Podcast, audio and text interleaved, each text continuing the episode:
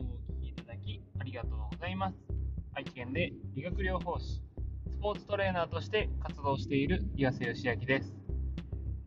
今日は体の感度を高めるというお話をしたいと思います。皆さんは普段自分自身の体と向き合うということをしているでしょうか？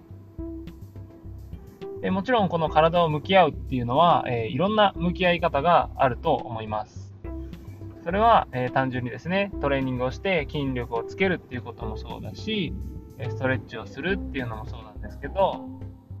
私が言うこの体の感度っていうのは、え自分の体がどう変化したかを感じ取るっていうところですね。例えば、えデスクワークなどで、えずっとパソコンを触っていたりすると、首周りが硬くなってきたりします。は、えー、車の運転をですね、長時間していると、えー、腰回りが張ってきたり、えー、足ですね、硬いより下ぐらいが、えこう、ちょっとなんか、脱力感じゃないですけど、なんかこう、力が入りにくくなるような感じが、え私はですね、あります。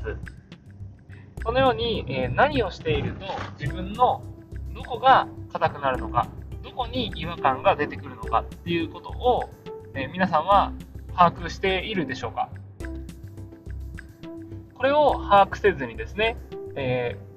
ー、周りからこう体にいいからと言われて、えー、進められた健康法っていうのは、えー、意外とですねこう自分の体の変化が感じ取れないと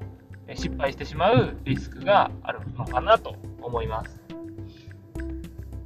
例えば食事も一緒で、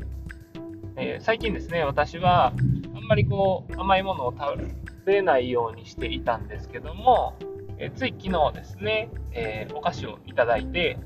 えそのチョコクッキーだったんですけど、クッキーを食べたら、その大体2時間後ぐらいですかね、に、え結構体が、え脱力してくる感じ、だるくなる感じが出てきました。で、えー、普段だったらこの時間に、えー、そんな風にだるくなることないので、いろいろこう原因を考えると、あ、これはおやつを食べた影響によるこう血糖値、血糖値スパイクみたいな症状なのかなっていう風にこう感じたりして、えー、自分の体に合わない食べ物だとか、えー、体に良くない食べ物を食べても、体っていうのは何かしら反応を起こしています。で、えこの感じる量を私は感度と表現しているんですけど、この感度が悪いと、単純にですね、こう、体に、えー、何かこう食べた後に、体が悪くなっている。何か、この作業をした後に体が硬くなっているっていうことにこう気づかずですね、ずっとその作業を続けてしまったり、そういう食事を取り続けてしまったりすることによって、どんどんですね、体調が悪くなっていくっていうような負の連鎖ですね。でも逆に体の感度がいいと、えー、あこれをするとこうやって、えー、首が硬くなるんだ腰が硬くなるんだって思ったらその作業をする時間をできるだけこう減らそうとしたりそもそもその姿勢を工夫したりするようになると思うんですねそれをそのまま放置してたら自分の体が辛いし、えー、何かこう気持ち悪い感覚になってくるのでえー、自分の体の感度が上がれば上がるほど、よりですね、えー、そういう、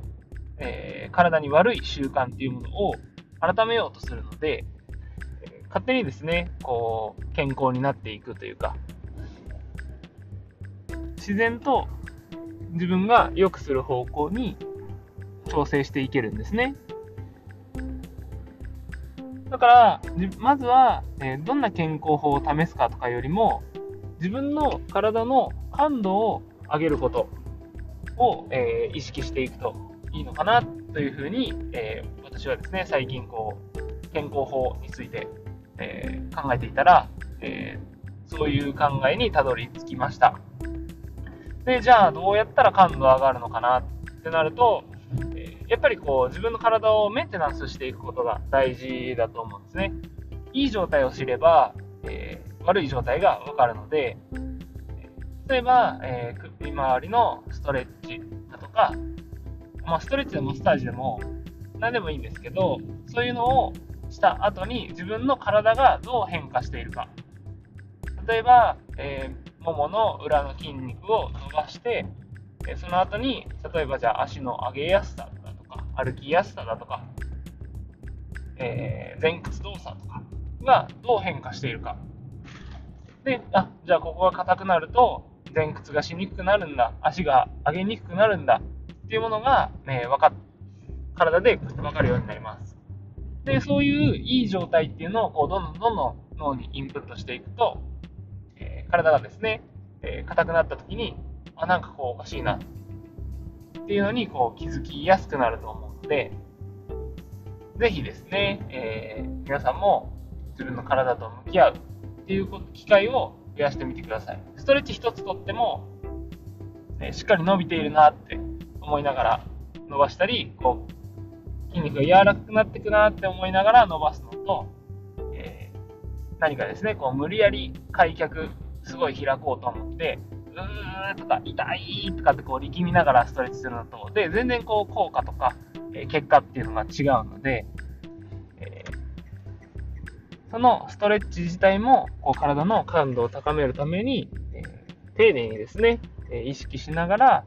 えー、作業、えー、作業じゃない、え、ストレッチすることが大事かなと思います。ながら作業になってしまうと、どうしてもですね、え意識が、えお散歩してしまって、こう伸びてる感覚だとか、え緩んでくる感覚っていうのを感じ取りづらくなりますので、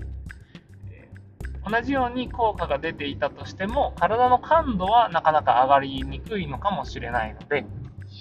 えしっかりとこうそこに集中して、えー、向き合うっていうのを大事にしてもらうといいのかなと思います。あとはですね、えー、食事も、え、気をつけてもらって、え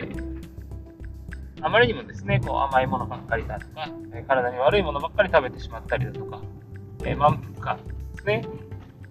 感じてばっかり言うと、体の感度は悪くなってしまうので、できるだけ、えー、食べ過ぎたりだとか、えー、脳の欲求にですね、えー、われて、えー、食べたいと思ったものばかり食べないようにしましょう。体の感度が上がってくれば、それが脳の欲求なのか、